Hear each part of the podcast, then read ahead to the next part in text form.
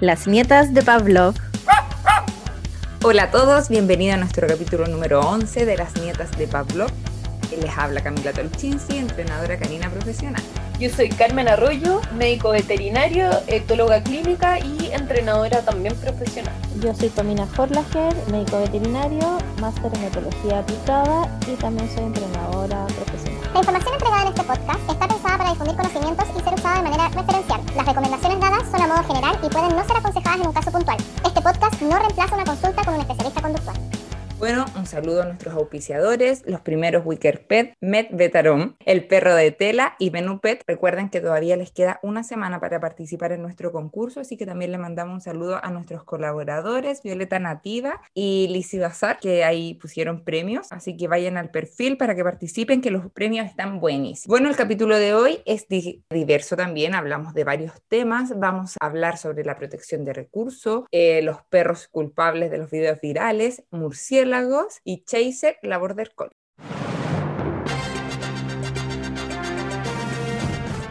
Noticia de la semana. Vamos a partir por la noticia que estuvo dando vuelta muchos videos la semana pasada sobre los murciélagos. Así que, Pami, cuéntanos un poquito.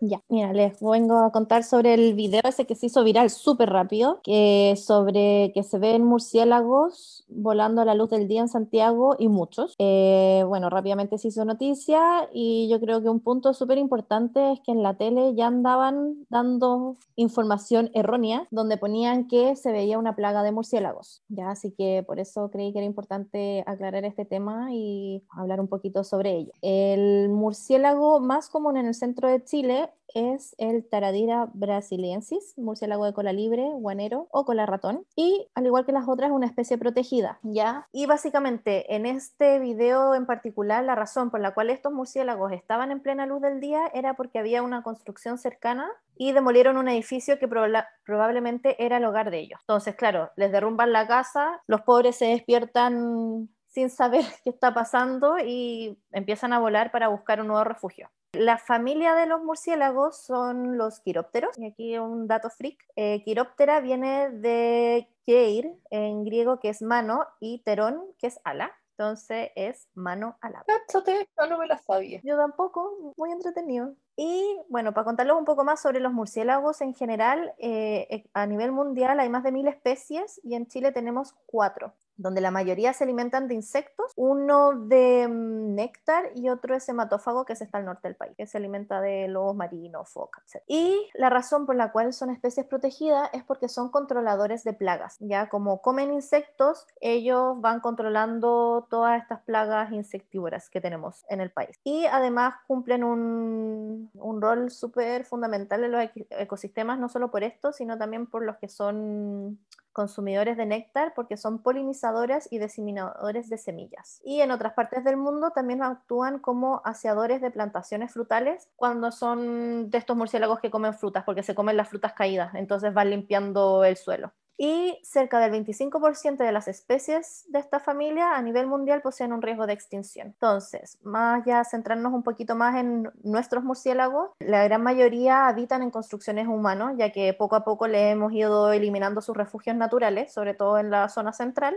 y por eso es bastante común verlos en Santiago, eh, sobre todo en, las eh, o sea, en los horarios donde ellos están más activos que es en momentos crepusculares y en la noche, que uno los puede ver revoloteando por ahí buscando alimento. Eh, otra cosa súper importante que hay que saber es que los murciélagos son reservorios silvestres del virus de la rabia. Eso no significa que todos los murciélagos tienen rabia, pero pueden haber casos en que sí lo tengan. Y es por eso que es muy importante tener a nuestras mascotas con su vacuna de la rabia al día, ya así evitamos el poco riesgo que existe, pero lo, lo disminuimos aún más en caso de algún posible contacto. Bueno, eso en general con los murciélagos y lo que es importante saber a la hora de que si nos encontramos un murciélago en nuestra casa. Eso es súper importante saber qué hacer. Yo creo que es el miedo que más tiene la gente de qué hace si entra un murciélago. A ver, en caso de que ocurriera de nuevo algo como lo que ocurrió la semana pasada, de que les demolieron la casa y los murciélagos andaban buscando refugio, lo ideal es que si uno está en la casa y ve esta situación, cerrar todas las ventanas para que no ingresen a la casa, ¿ya? En general,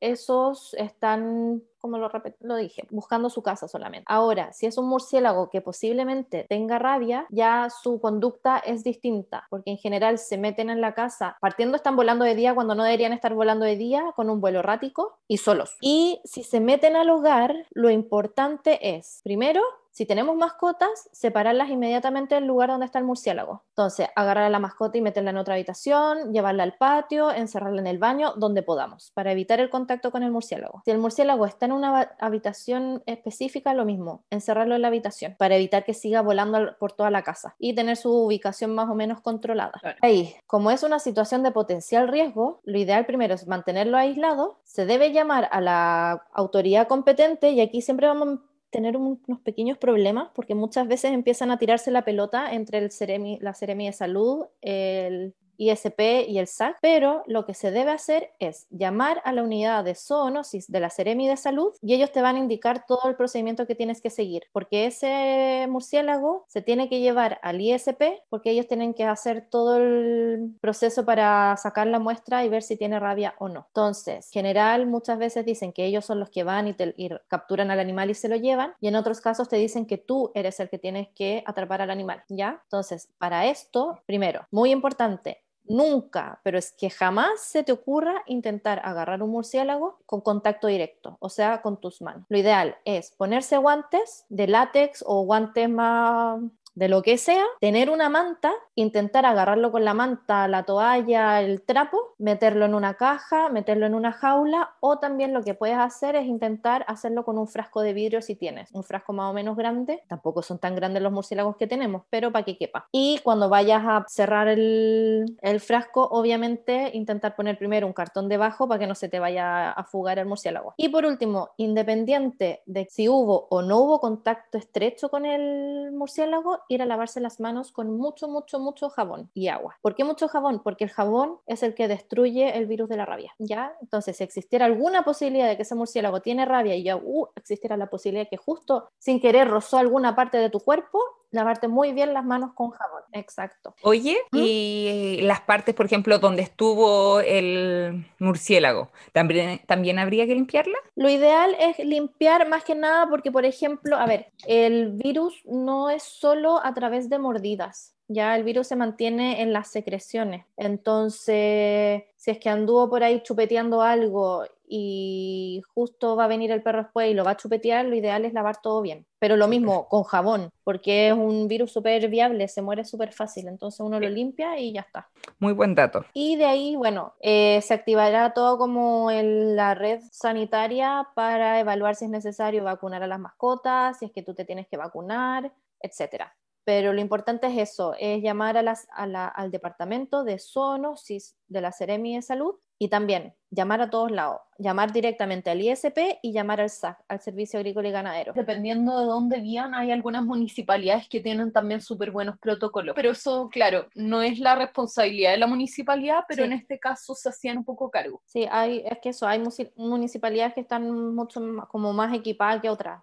Hay unas que uno llama y es como casi que te preguntan, así como, ¿qué? ¿Murciélago? Ah, Claro. no, tiene que llamar, no sé, llama a otro sitio, chao, y te cortan. Entonces, eso, por eso es importante igual llamar a todos lados, por último, para que se vaya activando estos protocolos.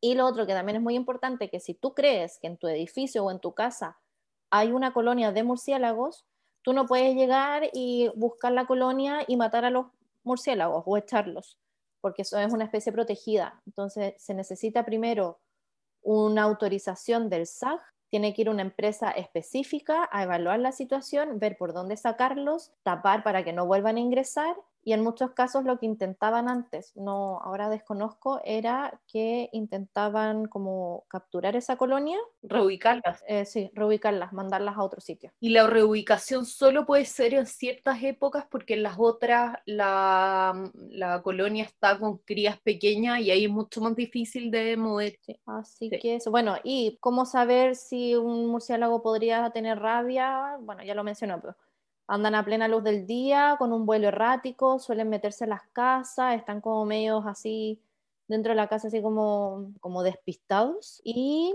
más que nada se quedan como pegados en un sitio sin intentar arrancar, etcétera. Por eso son de fácil eh, como captura, entre comillas, de nuestras mascotas, porque claro, ven este bicho que está como súper perdido en el mundo, les llama la atención, sobre todo los gatos, y lo intentan cazar. Muy diferente a lo que se veía en este video, que claramente no eran murciélagos que anduvieran a plena luz del día por rabia. Esto era porque eh, en el fondo habían destruido o, claro, eh, el lugar donde estaban. Así es. Otra cosa que también me gustaría como comentar era que vi mucha gente como entre susto y comentando tonteras con respecto al virus del coronavirus, que en el fondo casi como que esto íbamos a tener otra cepa de coronavirus por esto y no porque eliminemos a los murciélagos no van a haber virus, simplemente vamos a dejar de tener una herramienta de diagnóstico súper claro de poblaciones. Sí. Y aparte igual, como ya lo mencionamos, son súper importantes para el ecosistema, entonces tampoco podríamos llegar y eliminarlos y listo, seamos felices. Totalmente, toda la gente que estaba alegando con la plaga de polilla,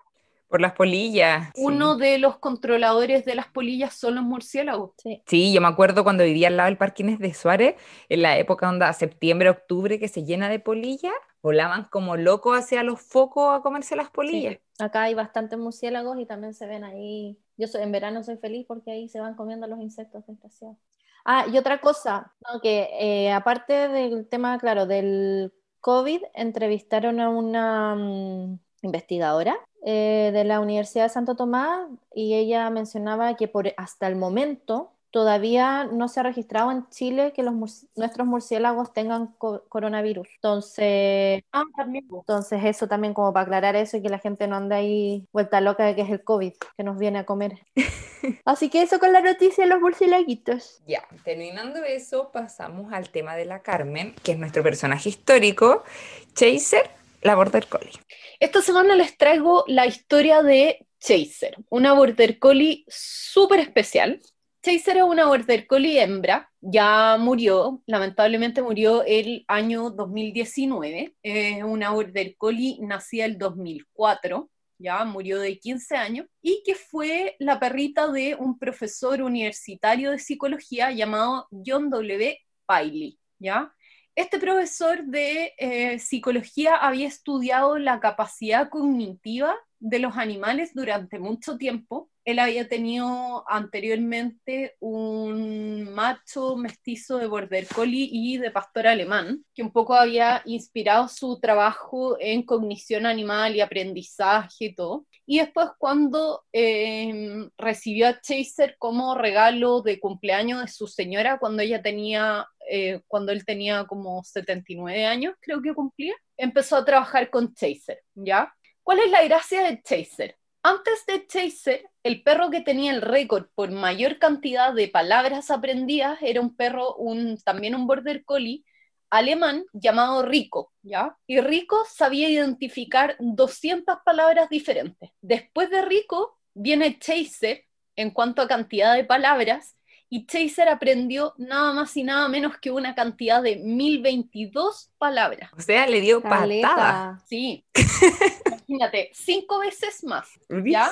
Y estas 1022 palabras eran en general nombres de juguetes con los que ellos trabajaban, pero también había tam- aprendido a identificar ciertos conceptos generales. Ponte tú, ella entendía el concepto de pelota como para agrupar objetos en cuanto a la categoría pelota. También entendía la diferencia entre nariz y pata para ver si interactuaba con el juguete que le habían pedido con la nariz o con la pata. Eh, sí, identificó mucho y aprendía mediante, se le enseñó solo en base a refuerzo positivo y juego y aprendió incluso a eh, identificar los, mm, los juguetes por un proceso de inferencia por descarte. En el fondo, si ella ya conocía el nombre de cinco juguetes y se le presentaba un juguete nuevo y se le pedía un nombre nuevo que ella no conocía, ella asumía que era el juguete que ella no conocía, porque los demás ya tenían nombre. Y así podía ir aprendiendo más nombres a velocidad muy, muy rápida. Cuática. ¿ya? Eh,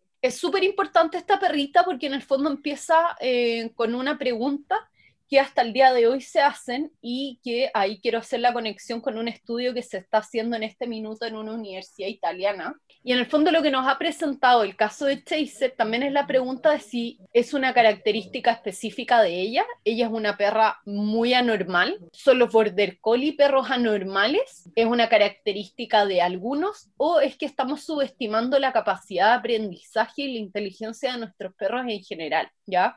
En esta universidad en Italia ahora está un que se le está empezando con protocolos a enseñar esto a perros muy chiquititos, se toma cachorro y se les empieza a enseñar a reconocer objetos desde chiquitito y mediante el juego.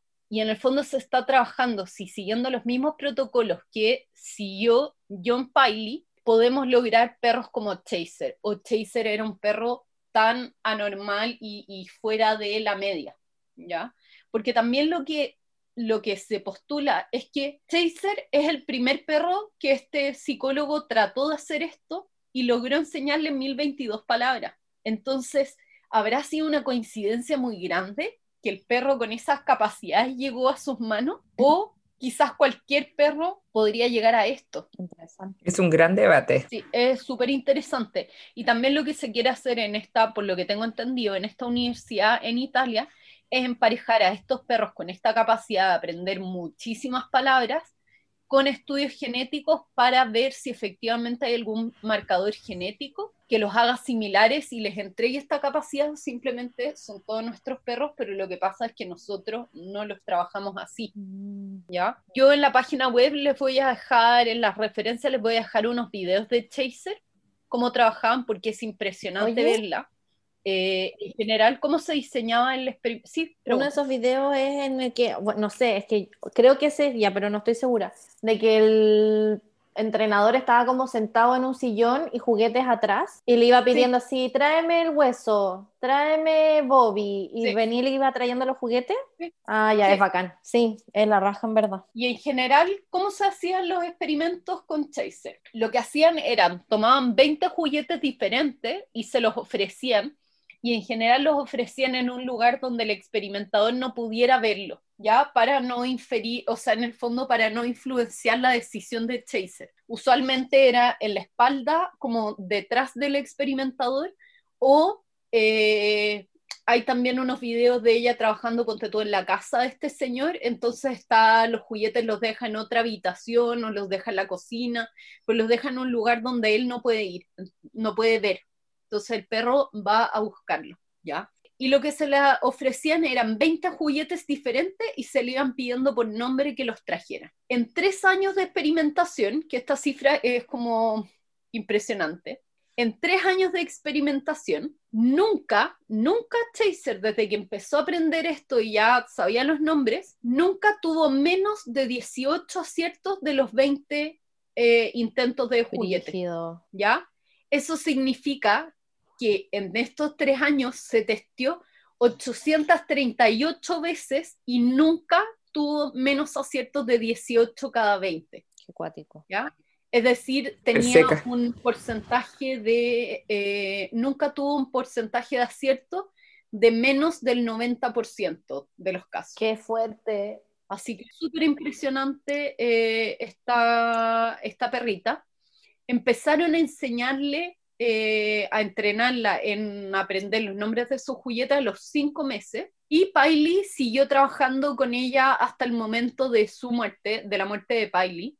John Piley lamentablemente murió eh, un año antes de que Chaser se Qué muriera pena. ya estaba muy viejito. Y eh, Chaser murió al año siguiente de viejita. Se murió de 15 años y ella ya estaba viviendo con los hijos de John Piley. En verdad tenía hartos años, pero qué Sí, pues, triste. murió de 15 años, Sí, igual era harto. Y se murió de razones naturales y decían que estaba súper bien, solo con un poco de artritis. Em, también se supone que, pero eso no encontré tanto y no me alcancé a terminar el libro, hay un libro que cuenta la historia de Chaser, ya que también les voy a dejar como el link a donde pueden encontrar el libro, y que se llama Chaser, Unlocking the Genius of the Dog Who Knows a, Thou- a Thousand Words, como eh, descifrando el genio del perro que sabía más de mil palabras. Eh, pero es súper interesante este caso porque nos abre un mundo de posibilidades. Ya la historia de Rico, que era este border collie en Alemania, que no lo tenía un entrenador ni nada, sino que lo tenía una familia común y corriente y se empezaron a dar cuenta que su perro había aprendido palabras solo como por el uso diario en la casa y llegó a saber más de 200 palabras sin un entrenamiento al principio sin un entrenamiento formal, ya después empezaron como a experimentar con él y a enseñarle pero es un caso súper interesante de a dónde puede llegar nuestro perro y quizás cuánto estamos subestimando la capacidad de aprendizaje de nuestros perros, ¿ya? Eh, el único otro animal que le hacía la competencia en este minuto como en capacidad de aprender palabras es Alex, que es el, un loro gris africano clásico y conocidísimo, que yo creo que algún día vamos a hablar de su historia pero incluso a él Chaser terminó ganándole en cuanto a palabras y conceptos, porque también conocía algunos aspectos de gramática, de sustantivos, de eh, como de comprensión de lo que se le estaba eh, pidiendo, y también incluso con Chaser se le enseñó el método del do as I do, haz como yo hago, que es este método italiano de la Claudia Fugaza en el que se les enseña cómo aprender por aprendizaje social, es decir, por imitación desde nosotros, que es súper interesante toda esa parte porque en el fondo nos abre una nueva posibilidad de, eh, de aprendizaje y de entrenamiento con nuestros animales. Y eso, pues, se era un caso súper bonito y súper entretenido, así que les voy a dejar porque yo creo que lo que yo les cuente va a ser muy fome comparado con los videos, así que voy a dejarles varios videos para que, para que la vean. Bacán. Pero muy interesante. Sí, eso es Chaser. Entonces, terminando con Chaser, la Border Collie, pasamos al tema central que nos va a contar la PAMI sobre la protección de recursos. Este tema también surgió a partir de un viral. ¿Era un viral o no? Sí, un viral en TikTok y después una publicación de una de una diseñadora de moda chilena. Ah, sí, lo que compartió la Carmen. Sobre un perro que estaba comiendo y los dueños lo estaban toqueteando, moviéndole la comida y el perro se enojaba y gruñía, ¿o no? Es que no me acuerdo muy bien del viral, pero de ahí salió el tema de protección de recursos. El viral de TikTok es una niña, pero es una, se supone que es una entrenadora que tiene a su perro y mientras el perro está comiendo es como un perro, como un mestizo de pitbull, y mientras el perro está comiendo le empieza a hacer cariño con una ah, mano plástica y el perro reacciona, muerde la mano y ella ahí lo reta, le quita el plato y lo castiga y dice en la cámara que el perro perdió el privilegio de, usar, de tener plato de comida y ahora va a tener que trabajar toda la semana por su comida y ya no va a tener plato hasta que se lo gane de nuevo. Ya, bueno, en base a eso eh, decimos hablar de la protección de recursos que también se puede conocer como agresión por posesión. Eh, la protección de recursos es cuando el perro reacciona cuando percibe una amenaza, una amenaza hacia un recurso de alto valor que tiene en ese momento. Eh, creen que están a punto de perderlo y su intención es mantenerlo. Entonces empiezan a desplegar todo su comportamiento de, hey, aléjate. Eh, hay que tener súper en claro que no siempre terminará con gruñidos, y que el perro se abalance hacia uno o intente morder o, pelea, sino que esto comienza desde mucho antes. Empiezan con comportamientos mucho más sutiles como una mirada, empiezan a mover la cabeza, a mostrar los dientes levemente y de ahí si es que la persona o el otro animal que se está acercando a su recurso ya empiezan con esto, estas conductas más claras. Con la comida es clásico que empiecen a, cuando tú te acercas, empiezan a comer más rápido. Sí, de hecho más abajo hablaba de eso. Eh, bueno, hay que primero tener claro que es un comportamiento natural del perro, y que incluso nosotros también lo hacemos, solo que claramente no llegamos y pegamos un combo o gruñimos, pero es un comportamiento natural y que básicamente es que el animal quiere proteger el recurso porque cree que es esencial para supervivencia. Por eso la mayoría de las veces se da con comida, con el refugio, agua, premios, etc. Y que sea un comportamiento natural no significa que, no, que sea un comportamiento deseable. ¿ya? Entonces, eh, y en general, cuando los recursos son más escasos o limitados, tendemos a ver un aumento en la protección de ellos. Y se es un gran problema cuando el perro es capaz de morder o pelear para mantener el objeto que está protegiendo. Porque muchos perros en general lo que hacen es o gruñen o te miran raro, agarran su objeto y se van, pero cuando el animal ya es capaz de decir, da lo mismo cómo va a resultar esto, yo voy a pe- pelear hasta la muerte por mi recurso, ya es un problema grave. Sobre todo cuando tenemos en la casa niños pequeños, adultos mayo- mayores y no hay predictibilidad en lo que el perro protege. Eh, bueno, en general la protección de recursos se puede dar en la misma, con individuos de la misma especie o individuos de otras especies. Y muchas veces los perros pasa esto de que se protegen los unos a los otros en los lugares de descanso, el plato de comida, algunos juguetes que sean de alto valor. Eh, también muchas veces ocurre que dentro de la misma casa, de la dinámica del hogar, un perro protege al tutor de los otros perros de la familia y también incluso de, otros, de otras perso- personas. Bueno, en general es que la gran mayoría de los perros saben cuando un recurso no es lo suficientemente valioso como para seguir con la pelea. Entonces saben leer muy bien al otro individuo, de decirle que lo está mirando raro y le dice como no te acerques y el otro perro ya cede y dice, ah, da lo mismo, no, no es tan importante. Pero sí hay casos donde para los dos individuos el recurso tiene el mismo valor y ahí es cuando empiezan las confrontaciones más graves y que pueden resultar con heridas muy graves. Y lo importante es, en cuanto a la protección de recursos, cuando es un problema entre dos perros que van a pelear, lo importante es intentar evitar esto manejando el ambiente hasta que vayamos trabajando toda esta situación. Entonces, eh, con los objetos que en general eh, se desencadena la protección de recursos, comida, premios, el plato de la comida, ya sea lleno o vacío, juguetes para morder, huesos, juguetes en general, el espacio, ya sea la cama, la caja de transporte, un lugar específico del sillón donde siempre se ha puesto uno de los perros, y también en algunos casos, como ya lo había mencionado, el tutor, ya sea de otras mascotas de la casa o también de las personas. Y ahora me iba a lo de las señales más sutiles. En general, las últimas tres señales son las típicas que uno ve, que es el gruñido, el tirar mordisco al aire e intentar como hacer ese como las serpientes de intentar llegar a la persona, pero en verdad no llegar directamente. Y ya la última es la mordida. Pero además de esto, empiezan desde antes con otros comportamientos, como se congelan, el que mencionaba la Carmen, de que empiezan a comer más rápido para terminarse la comida más rápido, agarrar el objeto, alejarse. También una posición súper característica es que como que intentan abrazar el objeto, como que intentan de ponerse sobre el objeto para que no se lo quiten, eh, mirar de costado a la persona o al otro animal que viene y seguirlo con la mirada, subir un poco el labio para mostrar los dientes, pero no llegar al gruñido, aplastar las orejas en la cabeza y la mirada fija.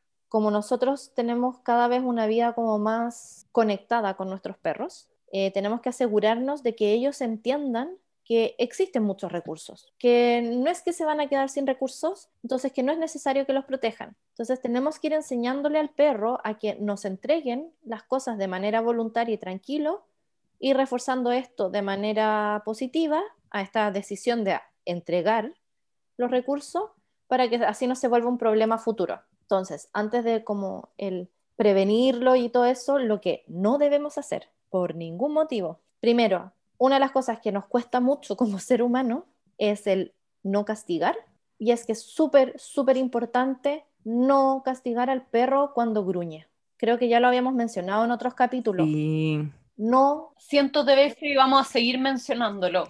y lo diremos todas las veces que sea necesario. no, no, no lo hagas. Porque al final el perro no aprende que tú lo estás castigando porque él te quiere pasar el hueso. Él aprende a no gruñir. Y el siguiente paso de gruñir es morder. Y nosotros queremos que el perro sea capaz de desplegar todas sus señales antes de llegar directamente a la mordida. Además, que si seguimos castigamos el gruñido, bueno, no solo el que va a morder sin avisar, es que el castigo y los aversivos pueden generar que la protección de recurso aumente. Y es algo que tampoco queremos hacer. ¿Ya? Tenemos que pensar que en el fondo una agresión en ese minuto de nuestra parte, un castigo, un golpe, eh, subir el tono, cualquier confrontación, lo que le está diciendo al perro es dándole la razón. Si él tenía Vamos a miedo pelear. de perder el objeto o que nosotros queríamos pelear y entrar en un conflicto por eso, le estamos diciendo, sí, efectivamente te diste cuenta. A lo mejor él va a dar el primer paso, así como antes de que te acerque y le pegué el cachuchazo para quitárselo,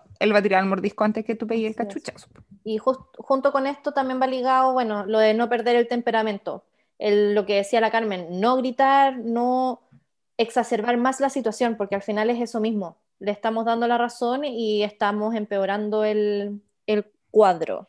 Lo otro, también, no, lo hagas. No juegues con su comida ni con cosas que esté mordiendo en ese momento. No le metas la mano al plato mientras el perro está comiendo o llegues de forma inesperada a quitarle algo, porque al final lo único que estás haciendo es molestarlo y enseñarle que cuando tú te acercas, él pierde algo de valor. Y esa no es la asociación que queremos que haga por lo mismo. Al final todo esto se resume en lo mismo. La protección de recursos puede aumentar y puede reaccionar de una manera más violenta en una próxima oportunidad. También muy importante, eh, si tenemos niños en casa, eh, no, no dejar que los niños en estos casos manejen los objetos que el perro protege. Ya, independiente que el perro con los niños sea muy gentil, muy suave, no deberíamos dejar que los niños le saquen nada de la boca y en vez de eso enseñarle a los niños a que nos avisen a nosotros antes de hacerlo en el sentido como, oye, no sé, el perro se robó un hueso, en vez de que el niño vaya a quitarle el hueso, decir, oye, papá, el hueso. Y ahí hacer todo el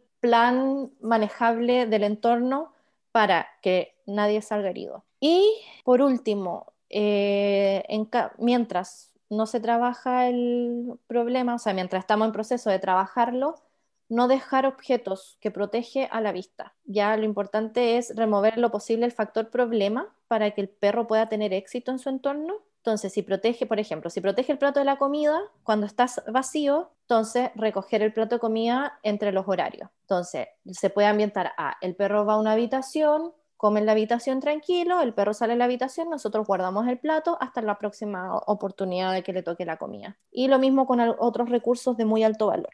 Después, lo importante, si tu perro tiene protección de recursos, es contactar con un profesional cualificado y certificado para comenzar a trabajar este problema.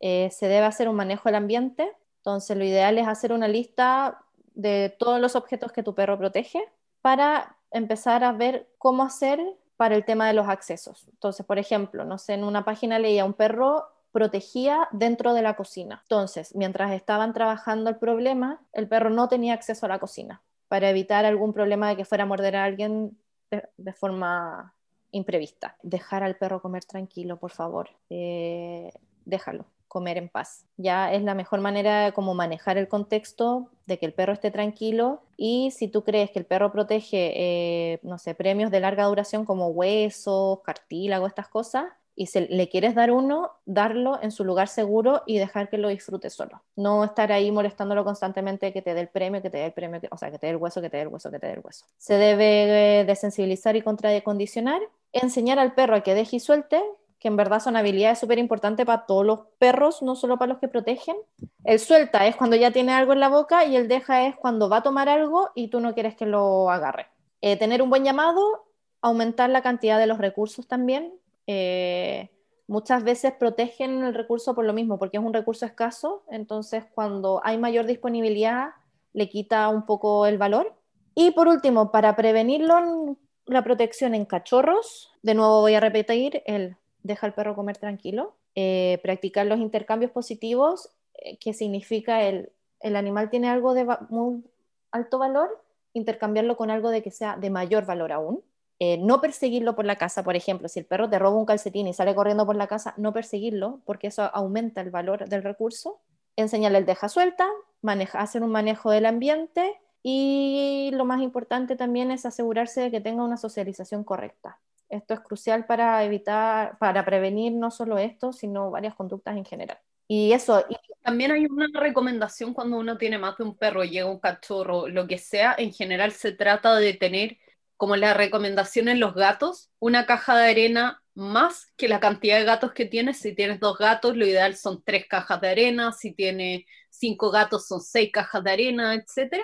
Eh, en los perros, idealmente, juguetes del mismo valor, tenerles a disposición uno más de la cantidad de perros que hay. Si tienes dos perros, dejarles tres juguetes iguales, tenerlos en números de tres. Para que en el fondo nunca haya el conflicto por quiero lo que tú Claro, tienes. que al final es como lo mismo, para aumentar un- la cantidad de los recursos, de ese recurso en particular. Claro. Y lo otro, bueno, no tiene, o sea, tiene que ver con esto, es que eh, justo encontré parte de esta información de una, creo que certificada de la IABC. Bueno, y tiene varios videos en, su, en la página. Entonces también lo vamos a colgar en la, nuestra página para que vean los videos porque es súper interesante ver cómo hace el manejo y todo eso. Así Sí. que eso, algo más. Yo quería agregar, sí, yo quería agregar seis mitos que creo que es importante como esclarecer y un pequeño consejo. Eh, yo lo he puesto en mis redes sociales. A mí trabajar la protección de recursos entre humanos y perros me encanta. Es un tema que me gusta trabajar porque lo viví con mi propia perra y que el trabajo puede ser súper satisfactorio porque ver el cambio en la relación de un perro cuando empezamos a, empezamos a trabajar esto y la comprensión a la que llegan los tutores con sus perros cuando entienden dónde se origina esto y cómo puedo cambiar la emoción detrás, es súper importante y es lindo de ver. Y que ese, ahí va el consejo. A mí justo cuando subí estas noticias hace un par de días a mis redes sociales y comenté un poquitito de la protección de recursos, me escribió una colega. Hola, Char, saludos a ella.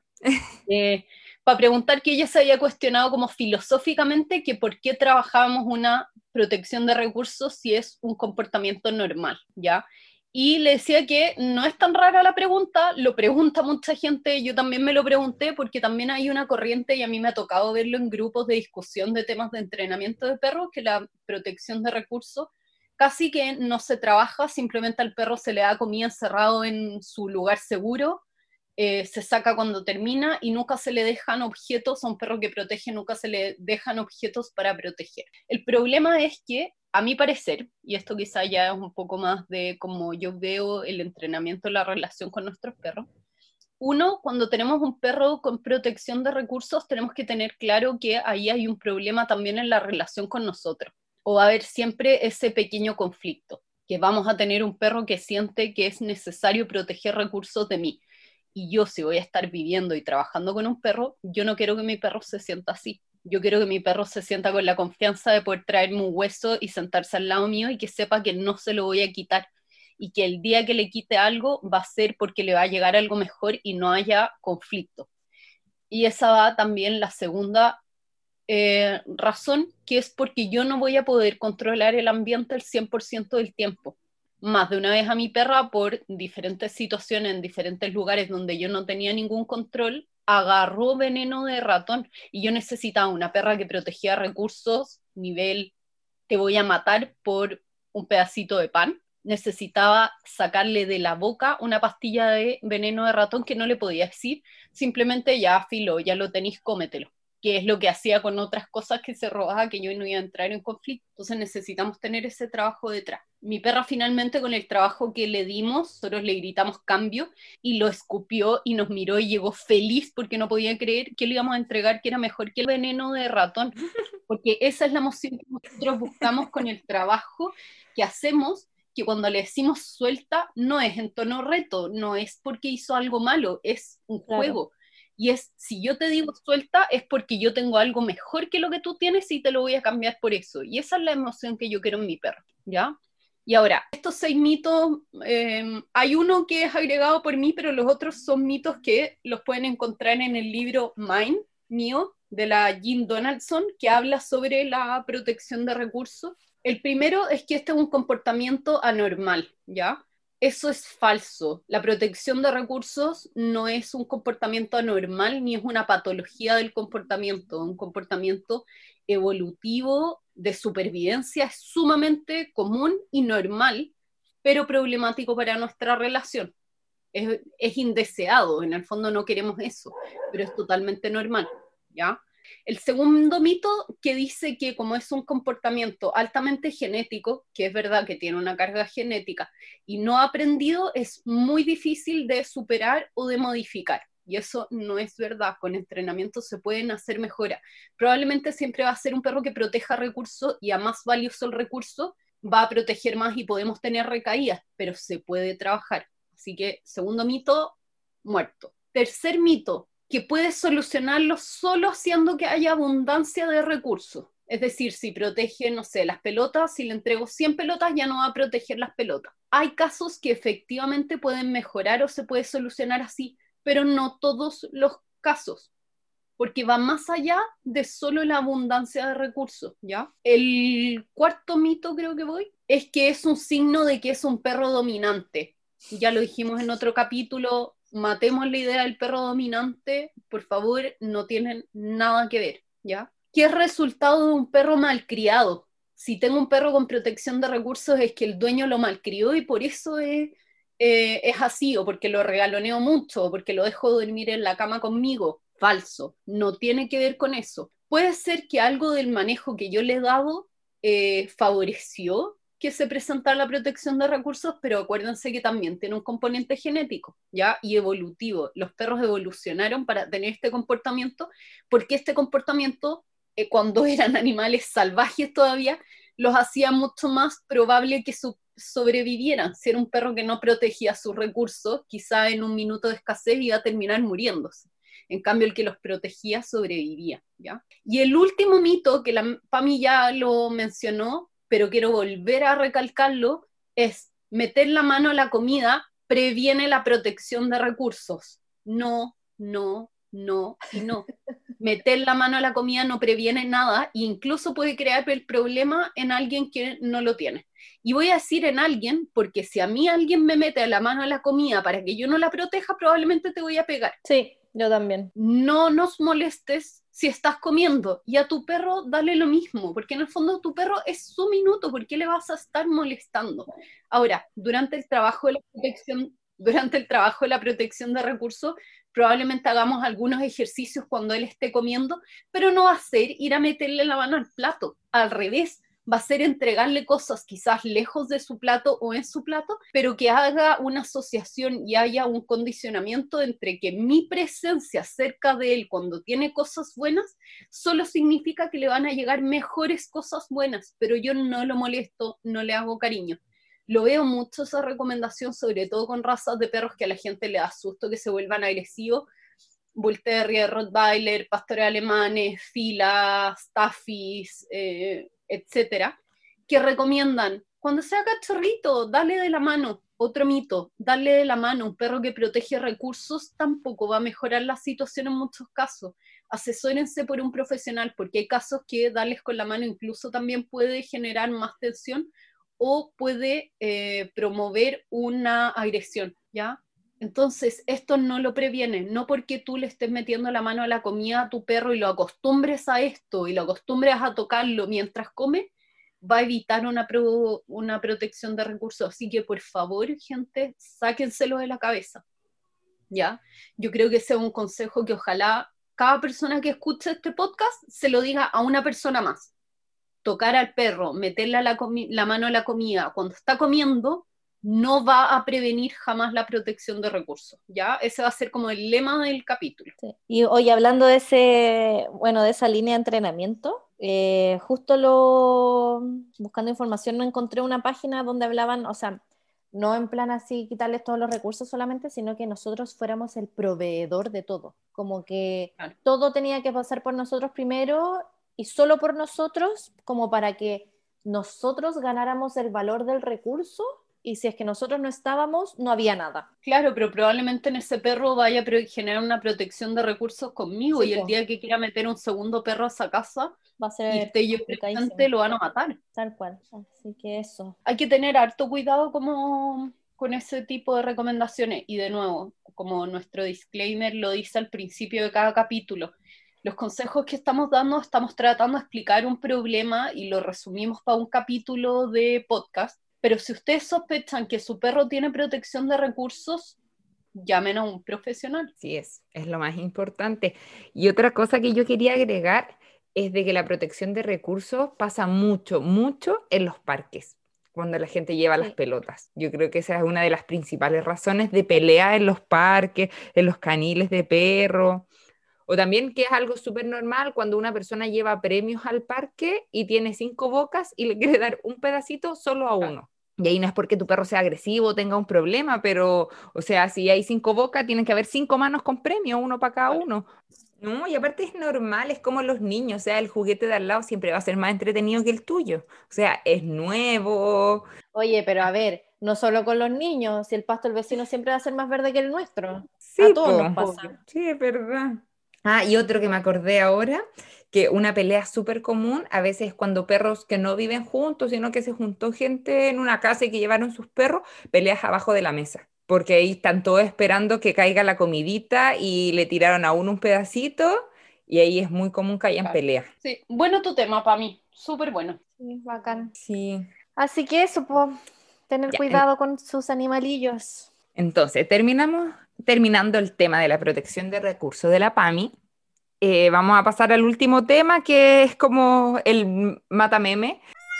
Aguafiestas arruinan el meme. Buena suerte evitando a los aguafiestas. Bueno, ayer me salió un video de un perro que típica persona que llega a su casa, rompieron cosas y hay dos labradores y otros perros cafecitos, porque por si le salió en su inicio y vieron el video, pero igual lo vamos a dejar ahí. Eh, y como que empiezan a mostrar lo roto y así como, ay, ¿quién rompió esto? ¿Quién hizo esto? Y como que un perro señala al otro y el otro se enoja. Yo en esos videos de que uno señala al otro que lo está acusando, siempre pienso mal y me imagino que atrás de la cámara hay alguien haciéndole señal y que son comportamientos aprendidos, porque en verdad no me imagino a un perro echándole la culpa al otro.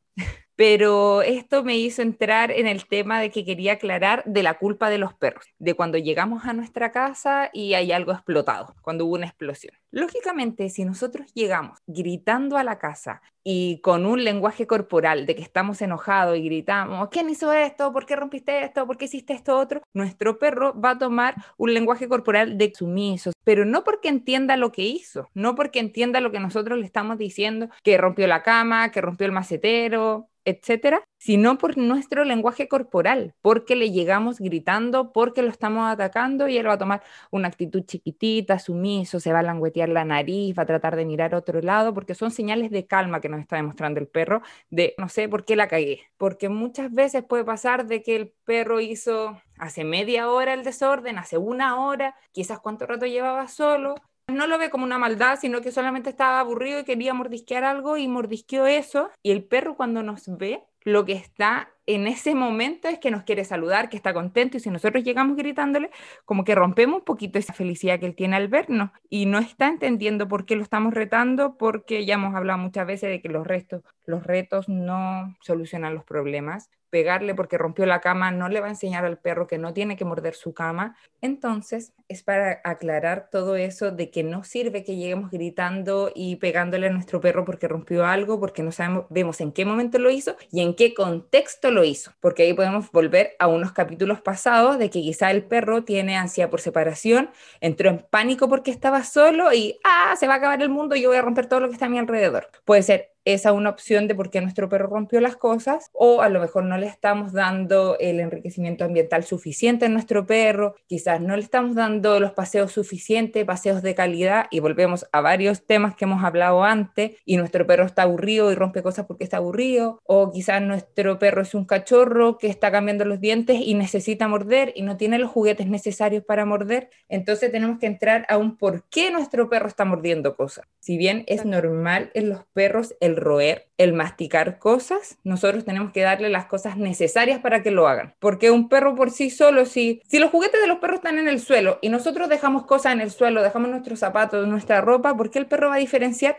esto sí puedo morder y esto no puedo morder? Entonces es como desmentir esto de que los perros sienten culpa y entienden de por qué le estamos gritando cuando llegamos a la casa, sino que tenemos que hacernos un mea culpa nosotros de por qué está rompiendo cosas y por qué mordió esas cosas. Entonces era eso un poquito que quería hablar. Sí, ¿Algo perfecto. que quieran agregar a eso? No, que es súper común verlo, eso de mi perro siente culpa, pero no, si sabe lo que hizo. Y, y muchas veces también antes de que tú, porque lo que la Cami explicaba de cuando tú llegas enojado y todo pone cara de culpa, pero también cuando ya esto ha pasado más de una vez y cuando tú dices, no, si yo no llego enojado y no me pasa nada, pero el perro me está esperando con cara de culpa, porque el perro, de repente el perro sabe cuando hay cosas en el suelo o hay, no sé, hay desastre, está el basurero roto, que quién lo rompió, a mí ya se me olvidó que lo rompí yo hace media hora. Cuando hay estas cosas, mi dueño se vuelve loco, entonces ya estoy esperándolo en ese como estado emocional de, eh, ay, cresta, ¿qué va a pasar?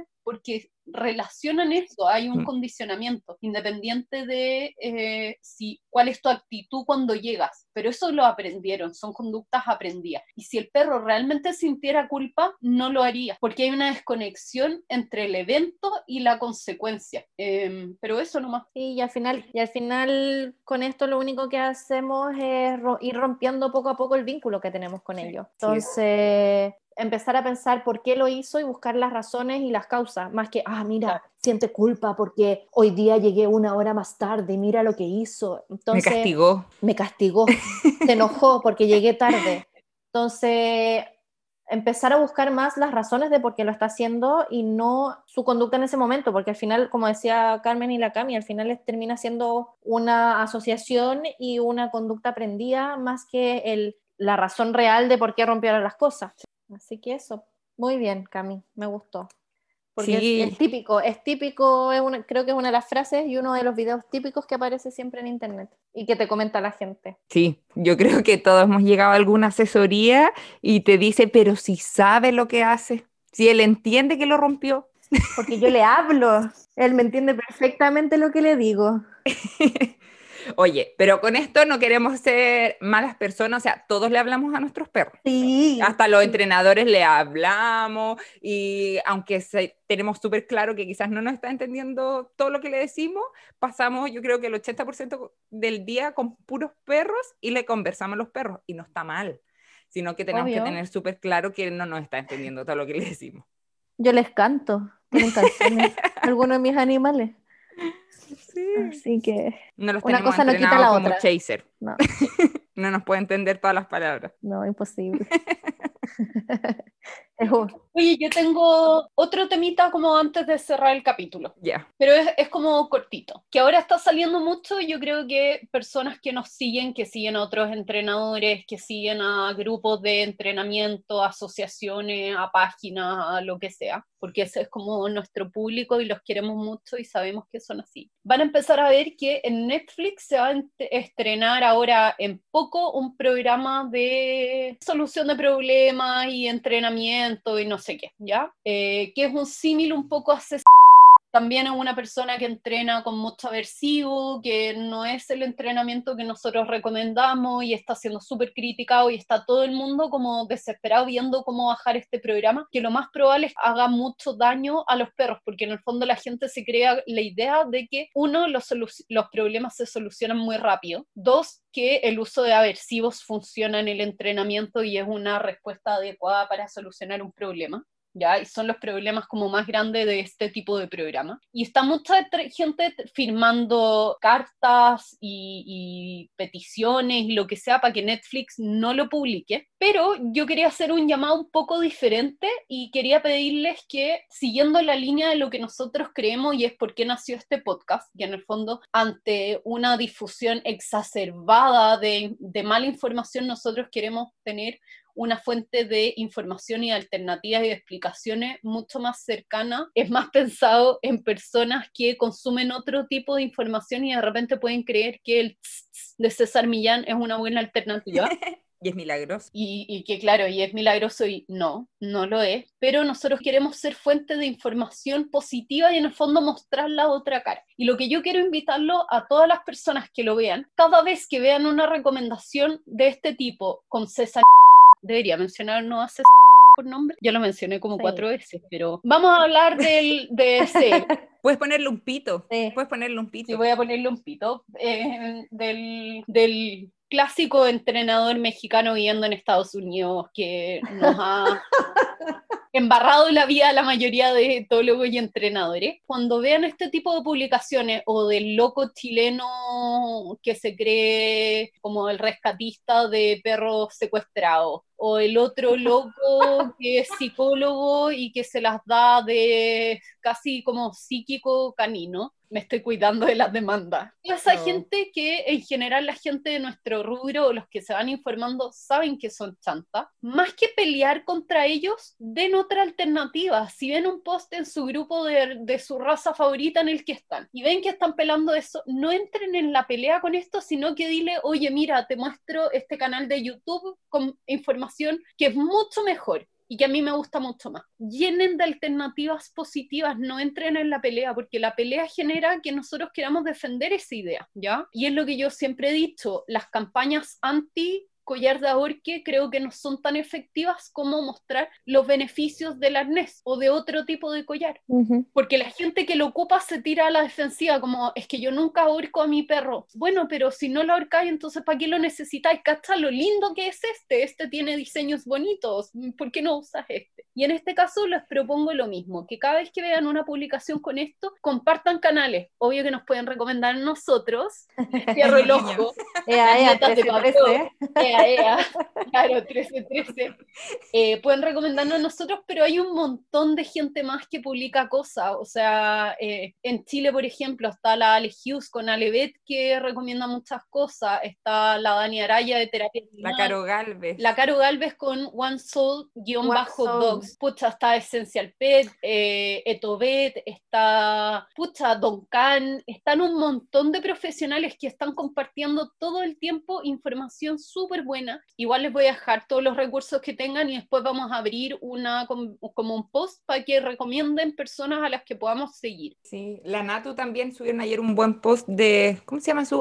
Sí, como no, también está un montón de personas, pero Kiko Pap sí los recomiendo un montón porque es una entrenadora que en este minuto no me acuerdo su nombre, pero es una seca, que va a estar para la conferencia de la IABC. Ella sube solo videos de trabajo de comportamientos, los sube gratuito a su página de YouTube. La pueden apoyar si quieren, que yo lo recomiendo mucho porque en verdad el material que sube es increíble. Tiene millones de videos de diferentes, trabajando desde trucos a trabajo de prevención de protección de recursos, de cómo eh, enseñarle a nuestro perro a esperar su turno, algo de, eh, de control de, de autocontrol o de control de impulsos cuando tenemos perros demasiado impulsivos. Pero tenemos el lado bueno de la fuerza, entonces más que entrar a pelear contra el lado malo de la fuerza, demos alternativas a las personas, porque entre más lleguemos con eso, este tipo de técnicas van a desaparecer porque la gente va a saber que no es bueno porque tienen alternativas, ¿ya? Entonces yo ese es el llamado que hago porque creo que esta pelea contra esto solo les da más publicidad. Entonces todas estas campañas, por ejemplo, de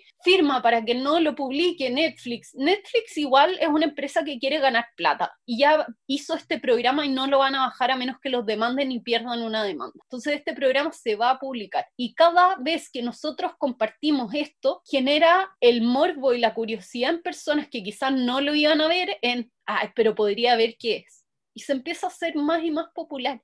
Entonces, demos alternativas correctas o más adecuadas de lugares donde informarse. Esa es como mi recomendación de cierre. Me gustó.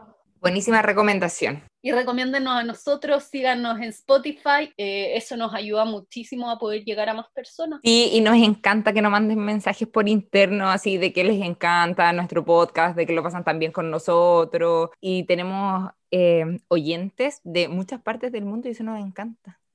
Sí, eh, ha sido súper emocionante este mes de trabajo. Así que eso, y se vienen algunas sorpresitas. Y bueno, nosotros saben que a la gente que nos escucha también nos gusta premiarlos. Así que, Cami, tú podéis decirle cuál es el beneficio que le tenemos a la gente que nos escucha. Sí, vayan a la página del perro de tela y tienen un 15% de descuento si cuando van a poner pagar ponen el código las nietas de Pablo, todo junto sin mayúsculas. Así que eso es para Callao y es solo para los oyentes de nuestro podcast. Eso ni siquiera lo tenemos en la página web ni en nada porque de repente la gente que nos sigue en redes sociales es diferente a la que nos escucha, así que es un premio para ustedes y más que un premio es como una manera de darle las gracias. Así es. Y si ustedes tienen emprendimientos de mascota y quieren apoyarnos o quieren que eh, tengamos convenios o algo así, por favor escríbanos. Así es. Estamos súper abiertos a eso y también para ayudarnos entre todos a crecer. Si la comunidad de perros de este lado de la fuerza, hay que apoyarse y crecer juntos nomás. Y la unión hace la fuerza en las pymes. Y con esto damos finalizado el capítulo de hoy.